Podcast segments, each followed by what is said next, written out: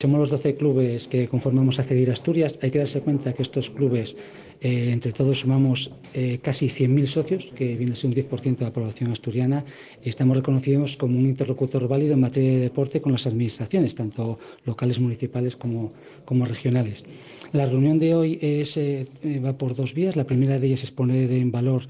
el congreso que vamos a celebrar los próximos días 27 y 28 de octubre aquí en el Palacio eh, de Congresos y el segundo que una vez conformado el equipo de gobierno, nombrada las nuevas viceconsejerías, directora general de deportes, pues solicitar una reunión a nivel regional para exponer los proyectos que tenemos de cara a los próximos eh, cuatro años. Eh, las relaciones con las administraciones desde que se inició hace Asturias siempre han sido muy solventes, hemos tenido siempre vía abierta con ellos y lo único que tenemos que hacer ahora es agendarla